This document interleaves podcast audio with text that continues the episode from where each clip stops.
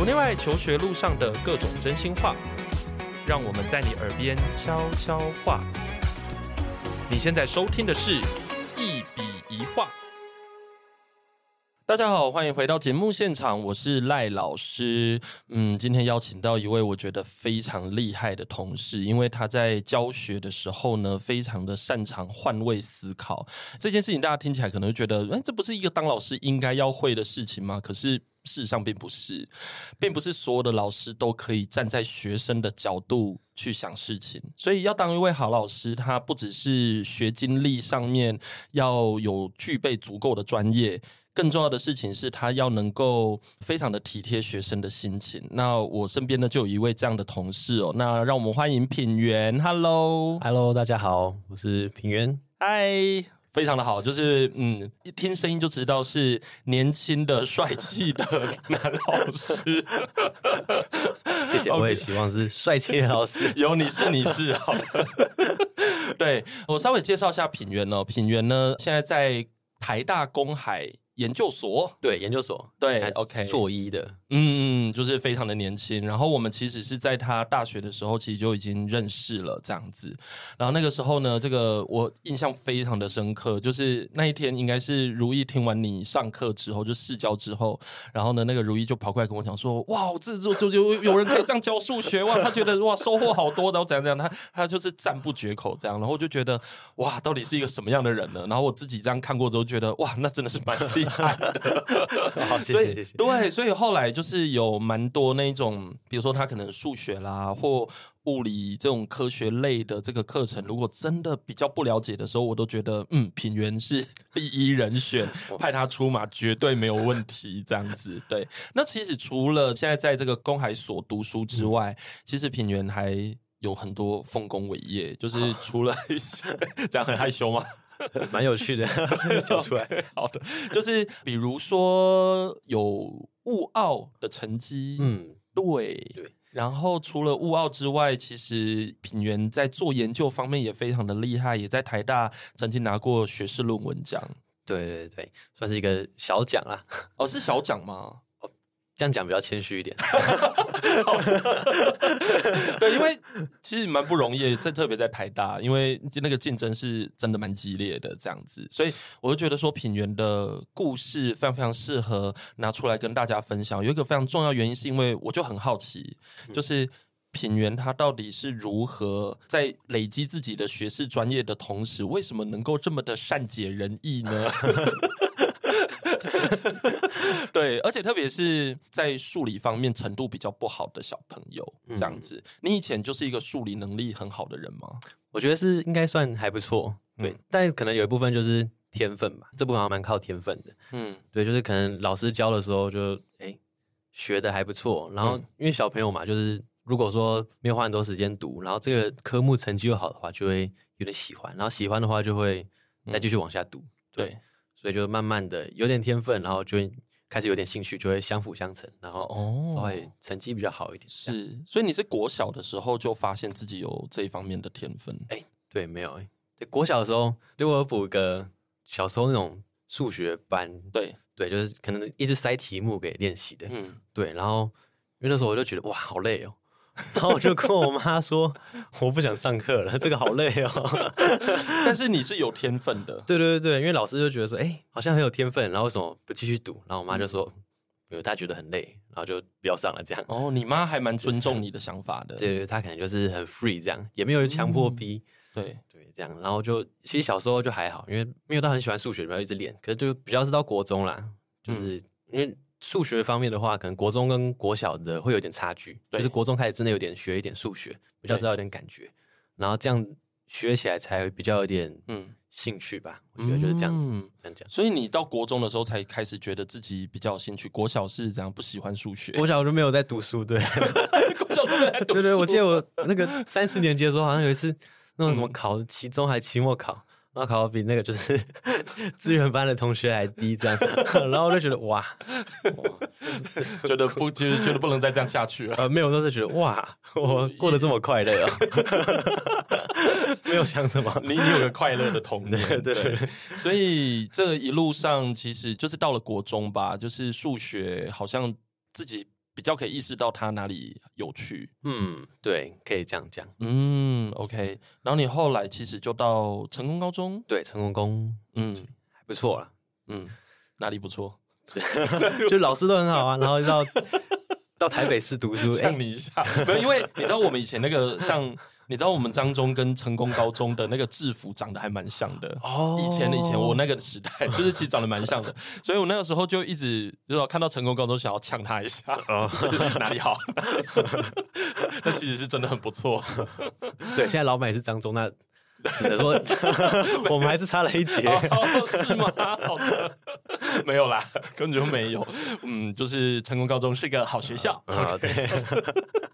好，那就是你在成功高中的时候，其实你因为我们有看到一个蛮特别一个资历，其实是关于物奥的部分。嗯，对。所以你其实喜欢数学这件事，你反而慢慢的让你走到物理这一方面。嗯，对。但其实我。从国中开始比较喜欢就是理化吧，就比较看得到。因为数学就是因为表现的还不错，就觉得蛮有趣的。嗯，对，这样。然后那对于高中来说，就因为东西就开始慢慢变难了，然后所以也要假如说要钻研的话，就真的挑比较有兴趣的。嗯，然后那时候就说物理课。嗯，然后哦，因为我那时候我觉得国中的时候可能遇到一个还不错的理化老师，然后就觉得有点兴趣。哎，好像很多人都是这样哎，就是有一个。好像很有趣的老师，然后你就对他，就是对这个科目有兴趣。对对对，我觉得国中那个阶段来说，老师好像蛮重要的。嗯，对。然后，哎，这个好像跟我妈也有点关系，就是，嗯，我高一的时候，然后因为我那时候想说可以做一点可能物理相关的嘛，然后我们那时候高一家长会，嗯，高一上学期，然后我妈就跟我们班导说，哎，我们家小孩可以做一点这方面的东西嘛。然后我们老师正好跟学校一个蛮厉害的物理自由班的老师是。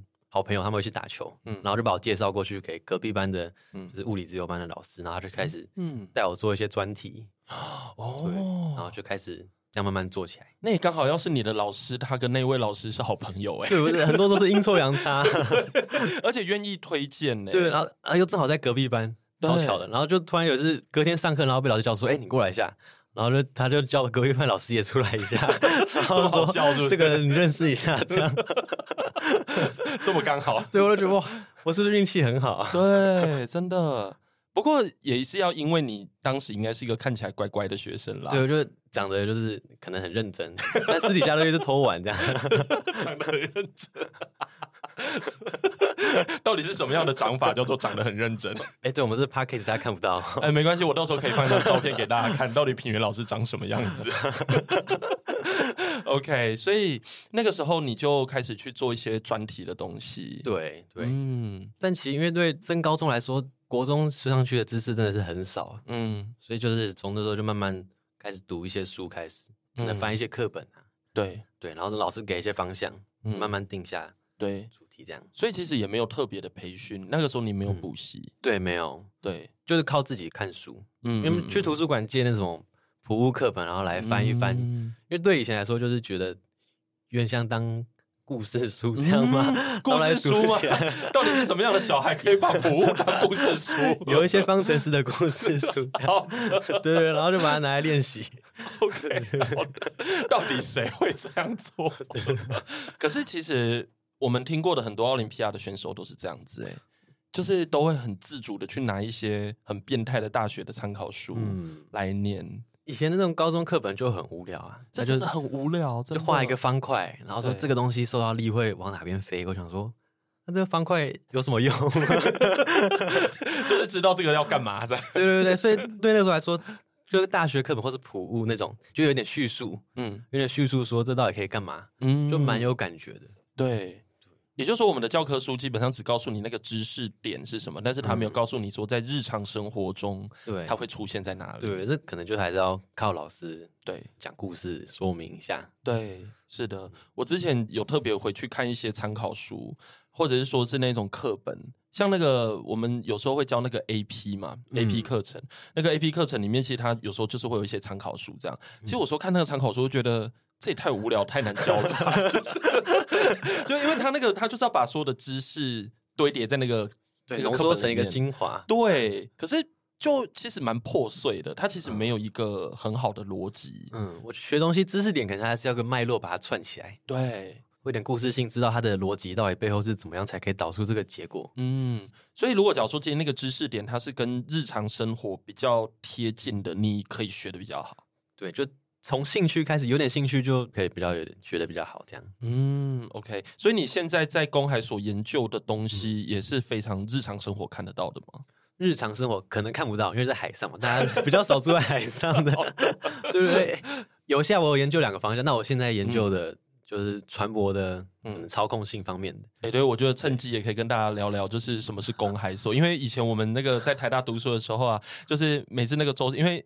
地理系在舟山路的另外一端嘛，啊，你们是在另外一端，所以呢，我每次要经过，就从宿舍出来，然后经过你们的时候，我想说，哎，欸，好破旧的大楼哦，然后就觉得哇，好大一块啊，这是什么公海所？哦，OK，好。对，我是升大学去看的时候，哇，我想说这个是是是鬼屋吗？因为那就很旧，然后破破的，然后有两个扛棒这样，对，然后说就跟鬼屋看到的场景一样，晚上什么女鬼出来，对不对？是不是要拍返校的？对，那你在公海做的东西，因为我觉得我们台湾很有趣，因为我那时候看到公海的时候，第一个想法是，哎，是造船吗？我们台湾有在造船吗？就是一直在想说，到底有没有这个产业？然后也很有趣的一件事情是，你看，像我们那时候既然有这个感觉，那就代表我们台湾明明是四面环海，可是却这个相关的产业好像比较看不到，对，没有发展起来。对对对对对对对，我觉得这可能跟政府的一些政策扶持有关呢、啊。嗯，对，那。我研究的东西主要就是船舶操控性，然后因为船舶的运动其实蛮复杂的，不像一般就是可能车子开在路上或者是走路，你想走哪边就走哪边。嗯，那在海上的运动，因为它就有一块水面在那边，嗯，就假如说我们左右晃，然后它会有摇动，然后前后晃它也会摇动。那这些摇动跟往前直线行走或转弯都会有一些就是绑在一起的效应。嗯，那这些东西都要靠我们船舶的设计。船体的设计，然后要透过一些实验把它找出来。嗯，所以我做的主要比较特别，是我走的方向是走实验的途径。嗯，然后实验的途径去找到船舶的一些操纵性，我们会得到一些数据，这样，然后数据可以去把它移过来到操控的，就是作业这件事情上面。嗯，所以简单来讲，就是让物体能够在水面上更好的移动。嗯，对对对，或者是想办法让它定在那里。就是也是一个困难的事情哦。那在哪一些面向上，我们可以看到这样的应用？除了船之外，哦，好，就是台湾现在有在发展离岸风电嘛。嗯，对，就是如果在陆地上，如果你去什么新竹那边，可以看到一片就是陆上的风力发电机。嗯，所以它那些对于现在的发电来说都太小了。嗯，就如果我们想要用到很大的风的话，我们就把风机移到台湾海峡。嗯，对，那台湾海峡因为地形的关系，那边的风力非常的强，好像是。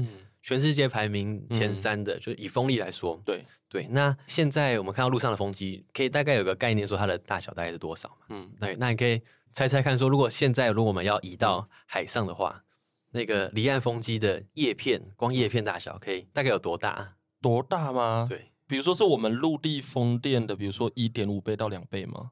有这么大吗？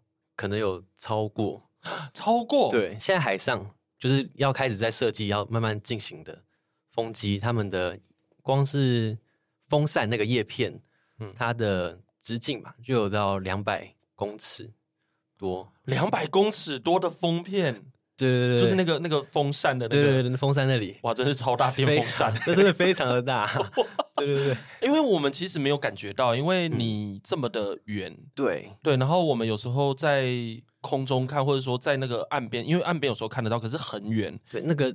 其实看不太到，就是很远很远很远。哇，真的啊？对，那就可以想象说，它底下的那个支撑的那个台要多大？嗯，对，因为以前可以想一下说，如果要做一个海上的风机的话，当然可能会比较直观的想说，他就定一根桩在海底下，嗯，对，然后把它拉上来，就像一个柱子一样。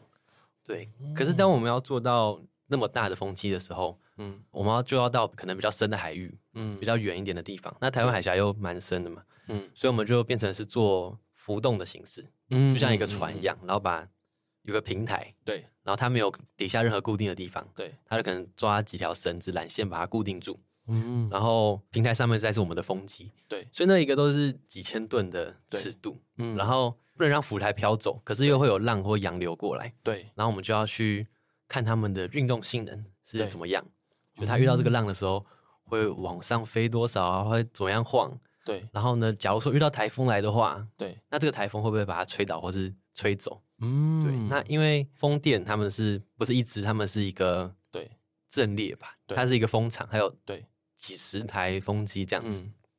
所以他如果有一个跑掉的话，撞到另外一个就 我们就完蛋了，就是骨牌嘛？对对对对，这样下去哇，那几百亿、几千亿就飞走了。哎，我你这样讲，我完全可以觉得你研究的东西好重要。对，我觉得蛮重要的，是蛮重要的，因为你的研究可以让我们的风力发电机可以在一个比较好的情况下更稳定的运作。嗯，对对对对，哇，哎，那你是因为听起来就是流体力学的东西嘛？所以你因为我们在高中。阶段学的那个，比如像是你参加那个什么物理奥林匹亚，你接触到那种更多的物理学，它其实是比较 general 一点的。对，你是怎么从这个比较 general 的东西，慢慢的走到流体力学里面？哦，其实就是当初啦，在翻可能普课本，我就觉得，哎，流体这块有点有趣。嗯、对对，然后等到大学就就就去公海系，然后那边上课上一上，然后我有个觉得蛮有趣的老师，正好也是做流体力学相关的，嗯，然后我就去他的实验室。就写信问他说：“可以去你实验室看一看吗？”就这样子哦。对对，然后我就去做那边的研究，然后开始往这边走。这样，因为我们系的特色也是做可能船相关的啦。然后那时候就看到一些嗯模型，然后就是哇，很酷哎。嗯、对，然后我就开始想往这个方向走。这样。哦，OK。可是你以前是曾经比如说对船有兴趣吗？还是什么？还是说这个科系是你当时分数到你就填了？其实就是出道就填。那你那时候上的时候会不会觉得，哎，那我为什么要学跟船有关？会不会萌生那个就是一开始的时候大家不了解嘛？很有可能想说，哎，没关系，我之后再转系就好了。哎，那个时候还好，那时候想说就继续读下去。哎，因为其实以前那个时候大家都想说读什么电机嘛，然后资工。可是我以前其实没有打过城市，然后我觉得那些电的实验哦好无聊，然后我就不想转到其他地方。我就觉得说，台湾既然是海岛，应该有在发展船吧。对对，殊不知没有，对，殊不知没有。好了，现在可能有一点点啦，有，有稍微有了，或者本来可能有一些啦，但是就是你刚才讲的传产嘛，对他们其实有在发展，只是说不是走在那个尖端上面的。对对对对对。嗯哦，好啦，这样子代表有一点事情可以做 就是我们要一起努力把这个产业撑起来。乐观点想是这样，对对对，希望是可以这样。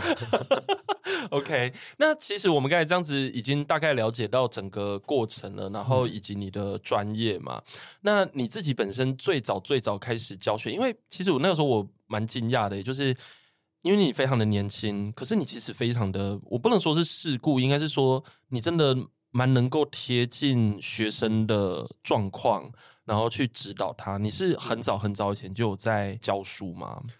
最早一个教书的 case 是，嗯，国三考完会考，好久以前，而且好年轻哦，很早。然后我们老师、哦、那时候有一个老师，他就推荐我说，我们有一个他的学生，然后家里有两个弟弟，就是双胞胎。对。双胞胎，对双胞胎，嗯、然后要我去就是教他一下他们全科这样，对，然后那时候就就过去，然后去教他们什么国文、英文都教，嗯、然后数学、理化那些也都教，嗯，对，然后后来教一教，过个暑假就没有了，嗯，但觉得蛮有趣的，对，就蛮有趣的。那就现在回想起来也 觉得那个时候教的没有很好，但就是时薪也领的少少的，所以嗯。就还过得去了，对，还对得起自己，嗯，对得起学生。所以那个工作经验给你最大的启发是什么？嗯，好像那个时候是真正第一次比较正式接触到教学这块，对对，然后可以有点感觉到说，不一定说每个人的思考都可以说怎么那么快嘛，那么直接，然后直接在轨道上面，嗯，对，所以就开始有点接触到不同的思路，对，感觉。嗯，OK，所以如果假如说我们今天遇到像有些同学，他真的思路就是没办法那么的快，嗯、那你觉得这个时候身为一个老师可以怎么做？就你的方法不通常是什么？方法我通常是可能举一些生活中的例子，嗯，对，就是假如说，嗯，以数学题来看好了，对，就是常常看到什么应用题然后发现很多学生他们会不知道怎么把应用题的东西变成是数学的样子，就例如说什么有 n 块钱，然后呢，这 n 块钱你要花 t 块钱的时间搭去某个地方，然后你再花每一份是 a 块钱的东西去买多少苹果，然后你可以买多少苹果这样，然后学生就会不知道怎么列式。对，那可以举例说，假如说你这是一百块，然后搭车过去要二十块，然后一个苹果五块钱，你可以买多少这样？然后他们突然就会了。嗯，对，那我就觉得他们好像是不知道怎么去把这些东西跟实际生活连起来，然后变成数学的样子。所以从生活中举例，我想是一个还不错的方法。嗯，我感觉啦。OK，对对。所以你的举例会有那一种，我们常常看那个数学题里面，不是都会有一些很 creepy 的人吗？哦，对对，说半个人，什么奶奶跑的速度是时速两百这样。对，所以其实如果假如说我们今天可以用一些比较平易近人的例子来让同学们可以身临其境的话，会比较知道。那个知识到底在学什么？对对对对对，嗯、那这是比较简单的。对，那可是有些同学他其实可能他的问题比较出在于，比如说他可能一开始数学的底子就没打好，他可能一开始在学数学的时候，可能就有点用背的方式在学。那、如果是遇到这种学生怎么办？我 打掉重练嘛？这个就要从前面再再讲回来，就可能在跟他说，你这边不懂的话，我们就又再拉回去那边的主题。就是重教的意思啊，对，有点像这样。可是如果就什么时间赶不上的话，就要他自己读，嗯、那就要看他的造化。哦，就是先就点一下一些重点，就是用简单的方式、扼要的方式啊，讲一些重点，说这些过去的章节或者以前那些数学到底是怎样子。嗯，然后跟他说，你再做一些练习。对，好像也只能这样子，因为就假如说是在学校读的。学生的话，嗯、那时间也不能说我们花两三个礼拜去教以前的东西，嗯，然后再回来讲现在的，对，对，就可能会有点进行上的困难，对，因为其实我觉得要把一个人把他原本不太会的东西教到会，而且他可能本来就比较 confuse 一点嘛，嗯、而且那个东西也不是他自己想要学的，嗯、所以对他来讲，他会觉得说他本来学这件事情的动机就没有那么的高，对，对吧？然后我觉得其实要能够让这些学生能够。懂他原本不会的，其实我觉得蛮困难的耶。嗯，好像是。对，对你自己本身有遇到什么比较大的教学上面的困难吗？就是当你在引导学生的时候，因为你自己本身有靠自学的方式，然后甚至走到奥林匹亚，然后你自己本身也都很知道自己喜欢什么东西，因为都一直不断在接触嘛，嗯，对吧？对。但但是就是说，其实很多的学生不是这样子啊。那你要怎么去鼓励他们？就是。去摸索自己的这种学习的路呢？哦，在教学上，我很喜欢就是跟他们提一些就是工程上面的实用。嗯，对，因为我是就是可能工程科系背景的，就比较不像是一些什么理学院，他们就是纯科学，嗯、所以我们会接触到很多实际上应用的问题。嗯，对，那就例如在讲理学院在这里哦，应该说就是。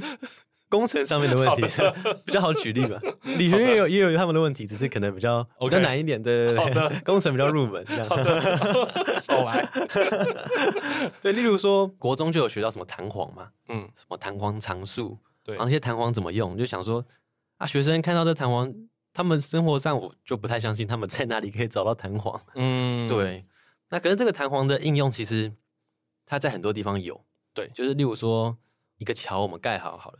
嗯，但是这个桥它什么时候会坏掉？嗯，我们要在里面偷藏一些东西。对，那那个东西叫做应变规。对，就是我们会让一个东西粘在桥的材料上面，嗯、然后当它有弯曲或者它有形变的时候，我们就知道说，哎，它有多少形变，然后我们可以知道它什么时候会坏掉。嗯，那这个东西其实就是弹簧啊。嗯，对。可是同学在学的时候，我以前在高中学的时候，我也不知道说有这个东西。嗯、对。所以我在讲这一部分，我就会就是提到说，哎，这个东西实际上应用是什么？嗯，然后假如说是工程的话，我们会怎么用它？嗯，对，所以现在学的这些东西其实是有意义的，对，是很有意义的，而且这样子同学们也会比较知道说。到底工程学在干嘛？因为很多人都会觉得，他未来可能就去工程界工作啊什么的。可他们都不知道什么是工程，到底什么是工程？我以前也不知道什么是工程，那你就踏进来了。对对对，因为分数到了。对，很实际啊，很实际啊，是真的很实际。就是是一个不太会失业的工作，对，应该说不太会失业的领域啦。嗯，对对对对，工程就可以找得到事情做。真的，大不了去台积电顾机台。现在还有台积电，现在还我可以去顾机台。对，对对，现在还可以。听起来好哀伤哦。你自己有很向往工程师的生活吗？诶、欸，我其实蛮希望啦，希望可以走到这方面。嗯，就以现在我做的东西来讲，就是、嗯、反正就是跟海洋有关嘛。嗯，然后就我就很喜欢看海。你喜欢看海？对。就是啊，以前我很喜欢去东部那种，哇，去东部玩，然后看海就觉得哦很疗愈，好浪漫哦。对，然后在海上就觉得哇很疗愈。哦，真的吗？我觉得风不会很大吗？想象起来啦，想象起来，好的。如果风平浪静的话，应该很很 chill，对不对？对，我就在海上，我感觉啦，而且其实造出一个超大的东西，嗯，就蛮有 feel 的。而且这个东西，如果是实际能够，假如说对国家或者对人有些真正的益处的话，我是觉得蛮好的。嗯，对，哎、欸，其实我觉得从以前访谈到现在，就非常非常多同事或者是一些朋友，嗯、其实我觉得大家都很关心一件事，就是我们当然都对知识是有热情的，不然的话我们也不会做教育业。嗯、但是我们其实也会很希望说，我们会的知识它是可以跟社会产生更多连接的。对对对，所以你没有那么单纯的只是觉得说，哦，反正我就是研究一个非常抽象的东西，你会希望说，你研究的东西它是可以。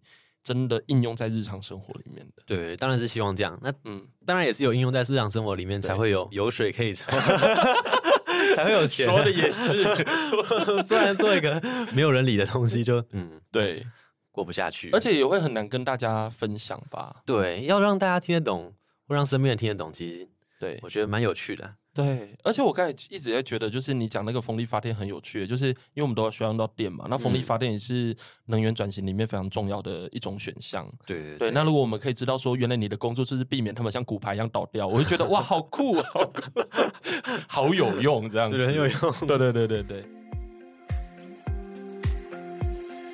如果你喜欢我们的节目，别忘了订阅，这样每一集最新的内容就会自动推送给你哦。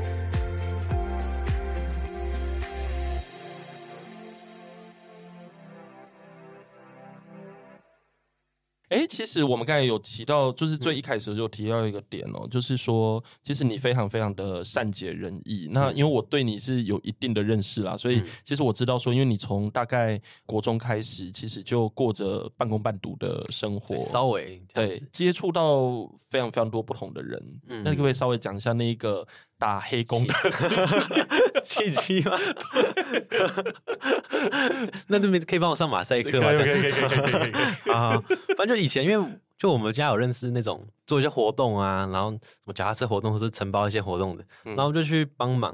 然后他们其实那种活动很需要人力，嗯，就那种叫做工读生啦，嗯，我们就叫工读生。反正就是，假如说可能有个舞台，然后我们有些要 cue 一些长官上去，然后我们手上要拿那种东西过去给他，或是帮忙拿那个奖牌或什么的。对，然后在架舞台之前也要去帮忙，就是。排一些桌子啊什么，然后搬那些东西，就是很需要人力。对，所以以前就是因为家里有认识嘛，不用动什么脑，就小朋友就可以去。对对，只是不能太虚，不然搬东西 会会倒掉这样。对，所以那就去做，然后可能假日有时候有工作就接，然后就一天可能赚个可能快一千块这样。哦，那不错啊。对，因为工时也是蛮长的，它就是基本时薪这样算下来。对对对，所以就是以前去做。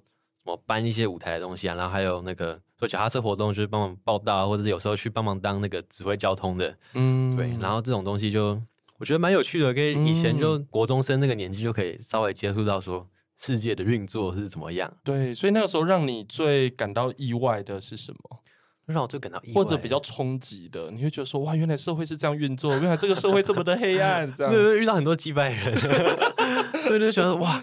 他们为什么那么 OK 这样？哦，然后很坚持自己的想法，是对，然后就觉得哇，这些人跟你想象的世界开始变得不一样，我觉得好像世界没那么美好。因为你那个时候的位置比较像是一个工读生，你必须服务他们嘛，所以你就必须要表面上你必须要去迎合他们，然后把任务完成。对对对，所以你的心智会在这个过程中被磨练的很强大。对，我觉得可能稍微有一些，我有点印象深刻是以前要。嗯，发一个传单，就有一个活动是好像类似拍卖会吧，然后就发传单去路上发，嗯、就一个就看到路上有一个可能国二、嗯、国二的小朋友来拿着一叠传单在那边发，嗯、然后其实现在想起来蛮可爱的，对，就那时候觉得那时候觉得很堵然，就是没有人要跟我拿，然后我那时候就有遇到两个就是两个人，然后他们就是嗯，我知道他们没有要就是去，但他们就是特地走过来跟我拿，对，然后我就觉得哎、欸，其实。蛮温暖的，这样对对，其实有有那种奥客，但也有很温暖的人了。对，就是知道说你是在发那个，其实蛮辛苦的，就给你拿一下，虽然很快可能就要变垃圾。对对对对对，对啊，所以我觉得其实打工可以学到蛮多东西的。嗯，你后来还有做过哪些工作？其实到高中之后就比较少，就是接这种零工的。嗯，然后高中毕业有去做星巴克。星巴克，哇哦！星巴克就跟大家外面听到一样，就是很多 SOP，然后那些东西都要记，嗯、都要背，是。就是饮料啊，哇，饮料超多嘞，对，就不止咖啡嘛，对，咖啡就很多，什么糖浆那些要加多少，对，就是稍微一定的规则，但是是什么茶，嗯，或者刚推出的饮料那些东西，哇，新的都要背，嗯，然后还有他们连就是早中晚班的班表，然后的那些时间要做的要清洁的东西，那些东西都有个流程，对，所以他们人力都安排的很好，对，所以那时候也有点看到说，嗯，就一个大企业会是怎么样去。运作对运作，然后让那么多分店、那么多员工可以运作的很好。嗯嗯嗯，那他们维持了一个蛮好的品牌形象嘛。对，所以我那时候是有点好奇，说他们怎么做到这个品牌形象，然后才去做这个工作。这样。对。对哦，OK，所以其实对我们很多大学生来讲，虽然有时候会去打工的工作嘛，嗯、可是其实不一定真的会进到一个大企业。有时候真的就像你刚才讲的，只是零工啊什么的。可是大企业里面能够看到的就完全不一样，尤其在第一线，你一定会有很多 SOP 要避免它没有标准化，对，对吧？然后要维持它的品质，然后要怎么对待。来的这个客人，纵使他的要求非常的无理，对对。那其实因为你后来也应该还是有在做其他工作吧？比如说像大学，我们有些东西可能不会觉得是工作，比如说像是社团，嗯、对对吧？你也很疯狂的参加社团，对，我当了两个社团的社长。哇哦！哎，我其实我在台大没有玩过。社团呢？真的假的？对，因为我那时候我在外面，我是玩乐团哦。对，然后那时候我们是去考一个什么街头艺人执照，所以我就觉得说我已经在外面已经有一个 team 了，你知道吗？我就觉得好像社团对我来讲还好。对，你那时候为什么会那么投入在社团里面？因为我高中就玩社团玩得很疯哦。对，哎，虽然我后来又去比那个什么奥林匹亚之类的，对，但那也是因为我去加。科学研究社，嗯，对，自然科学研究社。好了，那个不是社团吧？对，没有，没有，原来是读书会吧？类似，也听起来会像这样，对不对？对对对。但我们都在联谊。所以，等下物理奥林匹亚的部分到底在哪里？物理奥林匹亚没有吗？没有吗？有，有一点点。我那时候是教学长。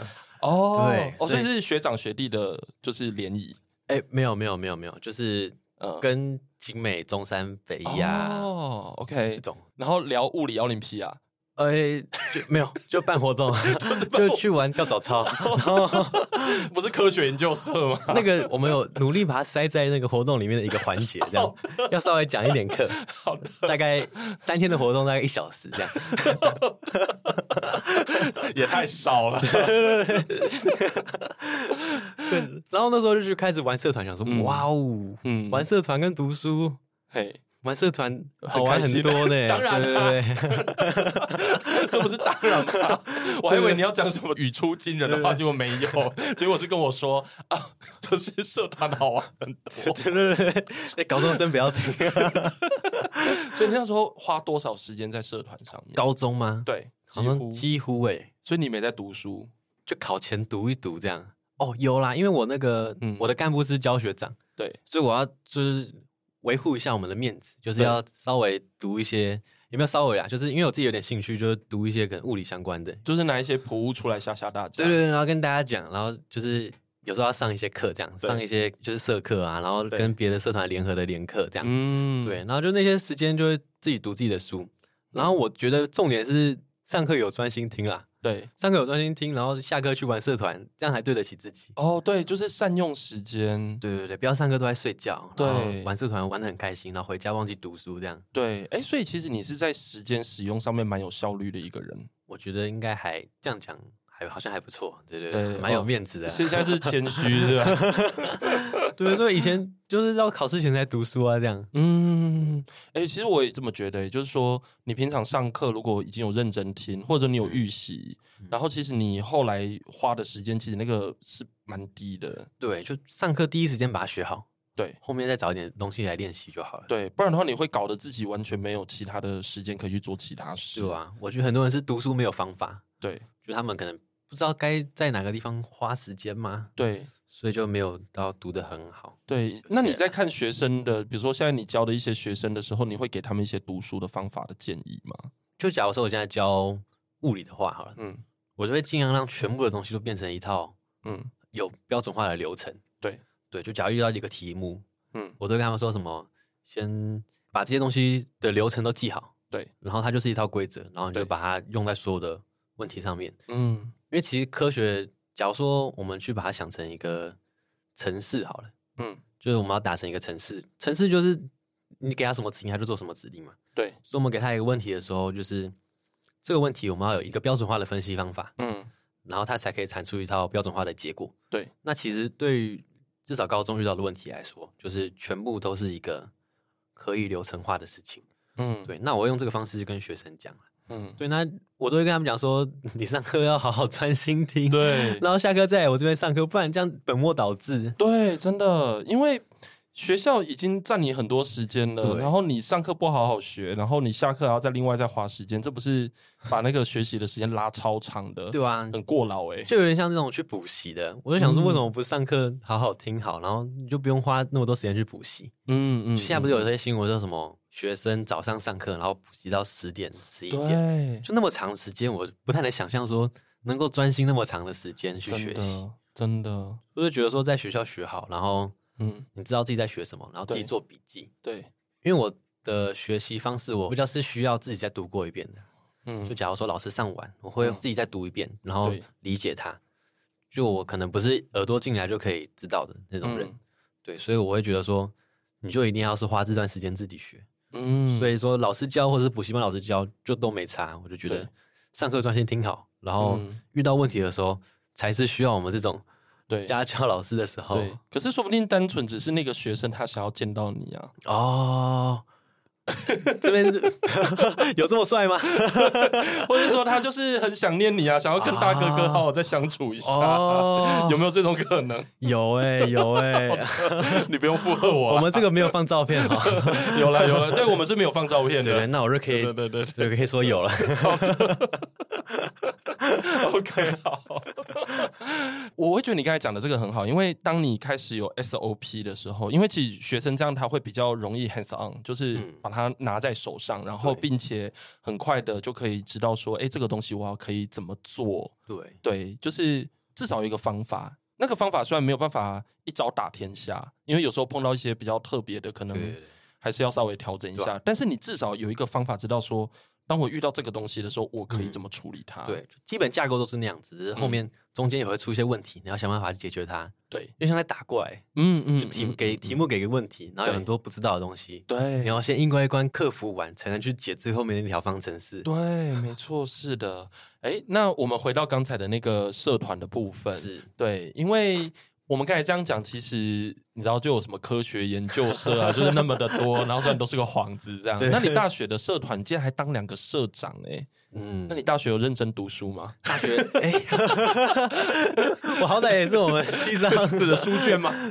哎，我没有拿书卷，对，对但是你的研究很好啊。对对对对，嗯，就我觉得读书还是要认真读吧。嗯，我觉得从以前的经验来看，就是。因为对我来说，生活就不是只有一个任务要达成。对，就对很多人来说，生活就是有时候什么学生的本分就是读书啊。嗯，对。可像对我来说，就不只是读书。对对，有时候可能像以前就可能要打一些零工，然后到后来玩社团，我就知道说，生活其实就不是只有一个目标嘛。对。那我就觉得自己要安排好那个时间，才可以规划好。嗯、所以我觉得从可能高中开始就有点练习说，把时间安排好，什么时候去玩社团，什么时候读书。嗯嗯。那这个就延续到后面。可能大学或者之后的生活，对，就算有什么社团要做，嗯，然后有什么家教要教，那读书的部分，这些时间都还是要规划好，对，自己才不会乱掉了，对，才可以去做各种不同的事情。哎、欸，其实你这样听起来，我觉得非常多太多，因为其实你的两个社团，一个是 词曲创作社，台大词曲创作社，是的，你本来就有学音乐吗？我是五年级的时候，五年级，对，五年级，五年级，小学五年级的时候，我就看到那个。学校有发一个吉他夏令营嘛？我说：“哎，妈妈，我要去的。”对，然后我就去学了一个学期。哦，因为在小学的课程应该还蛮便宜的。哎，对，那种夏令营，对，一个中午去那边弹弹吉他，对对对，就很好玩。对，是的，我觉得蛮好的。我但是让你弹吉他的资历非常非常的长哎。对对对，可是后面都没有上课啊。嗯，对，后来就自己练这样。嗯嗯嗯嗯嗯，对，然后就后来稍微有点兴趣。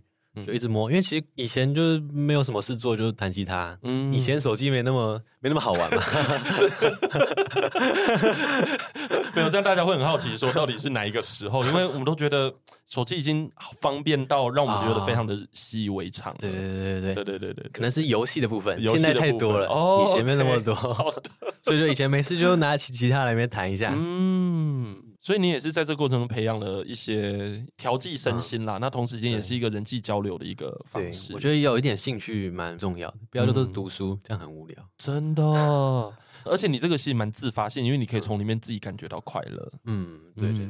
那你自己有写歌吗？哦，有。那有录音吗？哎、欸，没有哎、欸，因为我们没有，我虽然没有那种。器材什么的，对，有点可惜，对，有点可惜，对，就是发那种惩罚什么去表演而已。哦，OK，那另外一个是那个什么乡乡村服务社，哇，志工的部分，对对对，去带小朋友，去哪里带啊？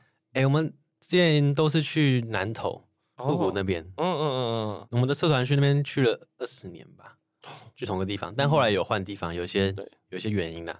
嗯，我们有什么乡服、山服？哎，对对对对对对对，好多，对台大很多。那我们算是比较小社团，然后去那边带。你们的人很多吗？我们那时候很少哎，可能二十出头。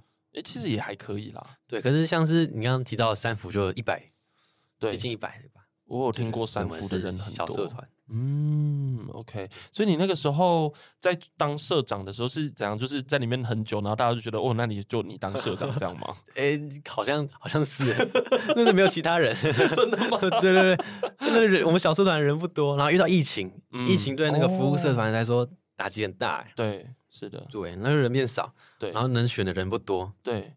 然后那时候大三左右，嗯，就是要可能差不多要决定一些未来的方向，嗯，对，然后就被推这个工作，想说，坏好吧，就接。但其实，嗯，其实接下来好像还好，就是，嗯，因为我跟很多朋友聊过，他们也是当社长的时候成绩最高。哦，为什么？对，就好像是其实不会影响到那么多，就是大概知道说自己生活的方向，把时间规划好就好了。对，的感觉是的，因为其实我觉得要。组织一个社团或者是带领一个社团，其实你要花蛮大力气的。嗯，对，就真的花很多时间。那那段时间让你学到最多的是什么？我觉得是沟通的方式。哎，嗯，对，很多沟通就是要多体谅人一下。对，其实这个就是我一直觉得应该是蛮有关系的。就是说，因为我们一般在讲教育的时候，其实有一个部分是领导力，嗯，对吧？因为你想下你要让一群小孩，或者就算只是一个。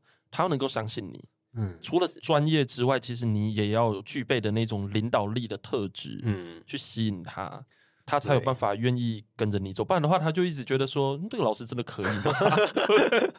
所以我一直觉得当老师其实是一个领导力的训练。对，好像有点对啊。那你那个时候如果假如说，因为你的位置不一样嘛，但等于是你要。嗯大家跟着你一起走，嗯，所以那个沟通其实就非常的重要，我觉得蛮重要的，也要让大家喜欢你，我觉得蛮重要的。对，是的。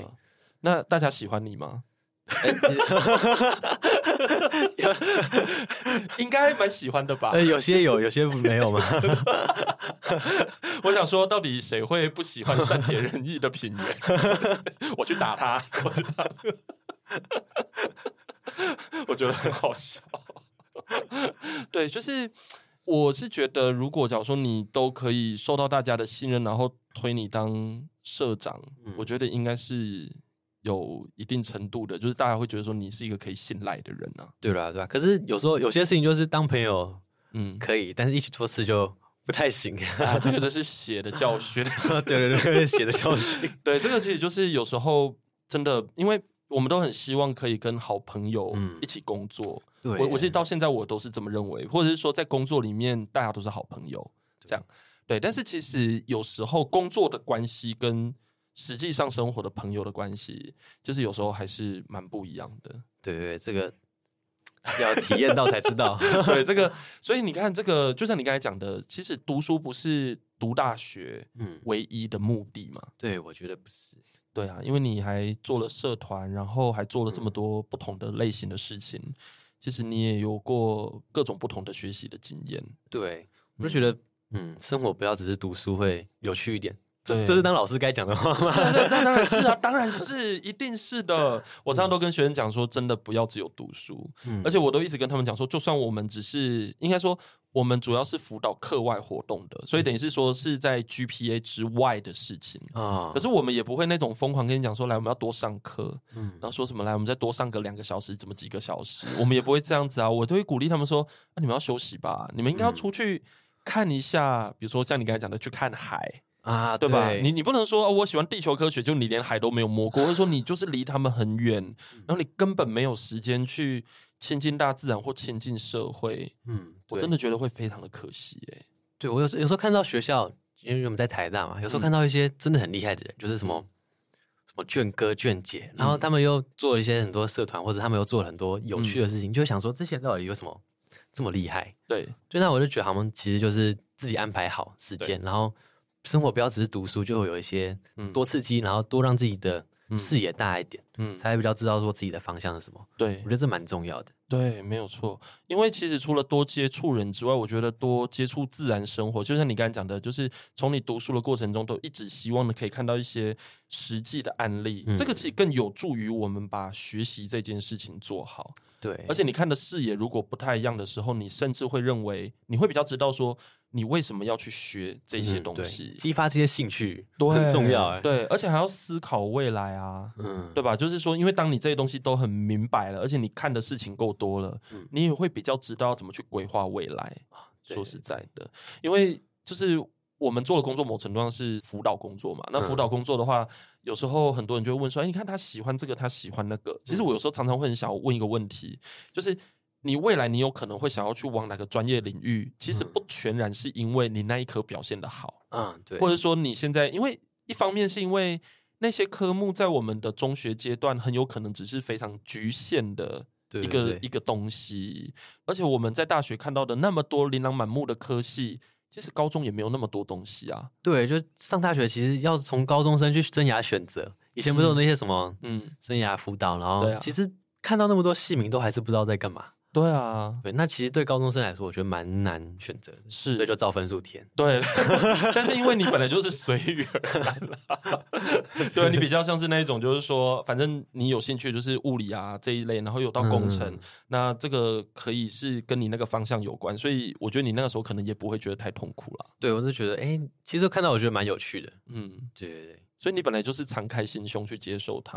我觉得是这样，没错。嗯，还是你觉得说反正无所谓，就是反正都可以去学学看这样。我、哦、那时候有有一些想法，就是嗯，因为我以前有就是比那个台北市物理能力竞赛，嗯嗯，然后那时候就已经高三了吧，然后中午还要去一直做实验，嗯，因为他们比赛其实比数科之外还要比实验，然后就做实验，我就觉得哇塞，实验超累的，一直做这个东西。那你喜欢吗？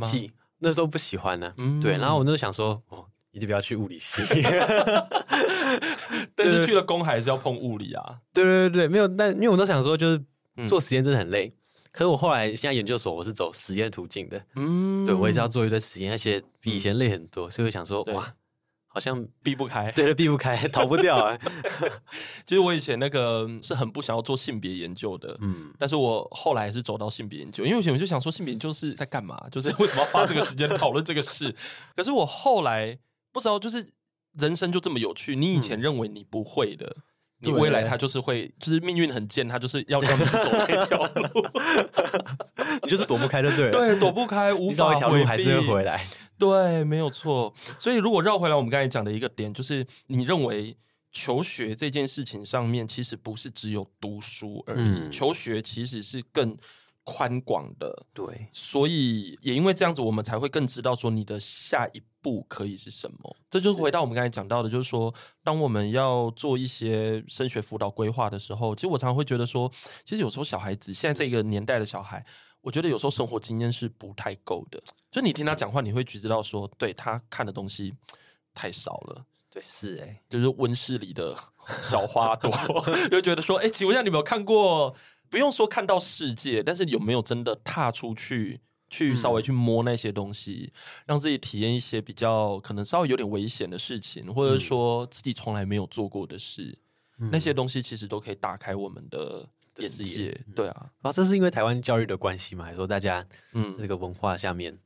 我觉得有很多因素诶、欸，嗯，我觉得目前有一个比较大因素是，因为我们平常辅导的学生比较多是私立学校的哦，那私立学校大家的时间其实压得很紧，嗯，然后竞争又很激烈，就算有时候有一些学生跟家长，他们可能也是秉持着那种就是希望以学习为本位的，啊、就是他们不喜欢那么多功利的东西，可是因为在那个环境里面，你就是会被渲染。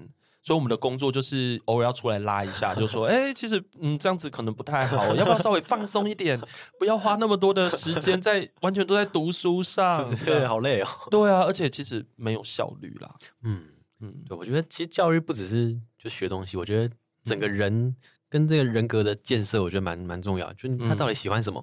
对，喜欢哪些方向？对，要尝试做什么？对，不要是到大学或是从毕业才。有一份工作，有一份专业能力，可是不知道自己喜欢什么。嗯，这样的人其实蛮多的。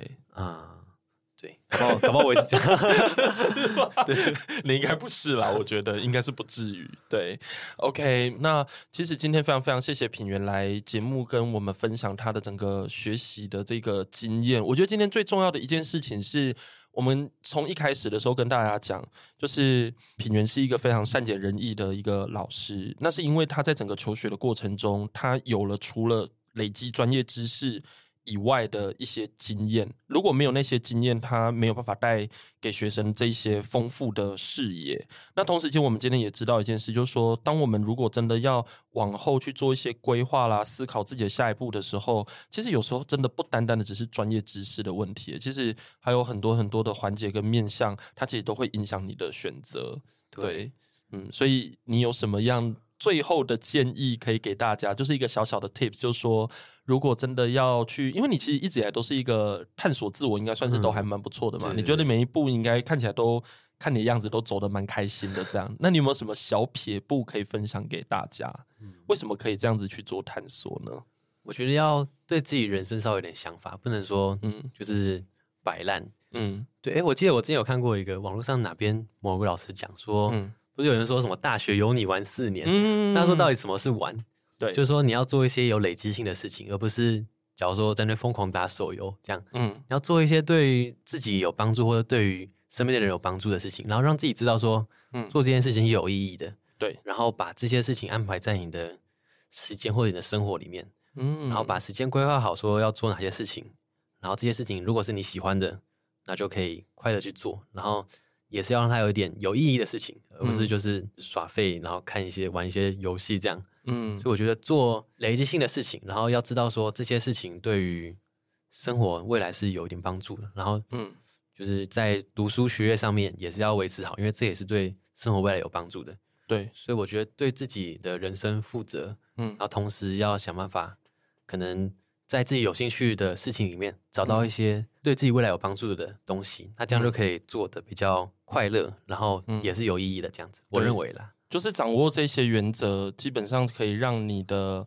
这些选择可以变得非常的有重量啊！对，这样子对哇，很会总结，毕竟是文组的不一样。啊、对对对 OK 哦，那我们今天非常非常谢谢品源来我们节目玩，然后希望大家今天听了品源的分享之后，虽然中间有蛮多 detail，就是一些小故事啦，对，那但是呢，如果假如说大家仔细听的话，其实可以从里面抓到一些我觉得还蛮不错逻辑，然后以及经验，原来科学人也可以这么的不一样，这样子。好了，那我们今天的节目就到这个地方，我们就下一次见喽，拜拜，拜拜。关于求学路上的莫测变化，让我们陪你说说话。如果有任何关于节目内容，又或者其他国内外教育的大小问题，都欢迎到一笔一画的 Facebook 和 IG 留言给我们哦。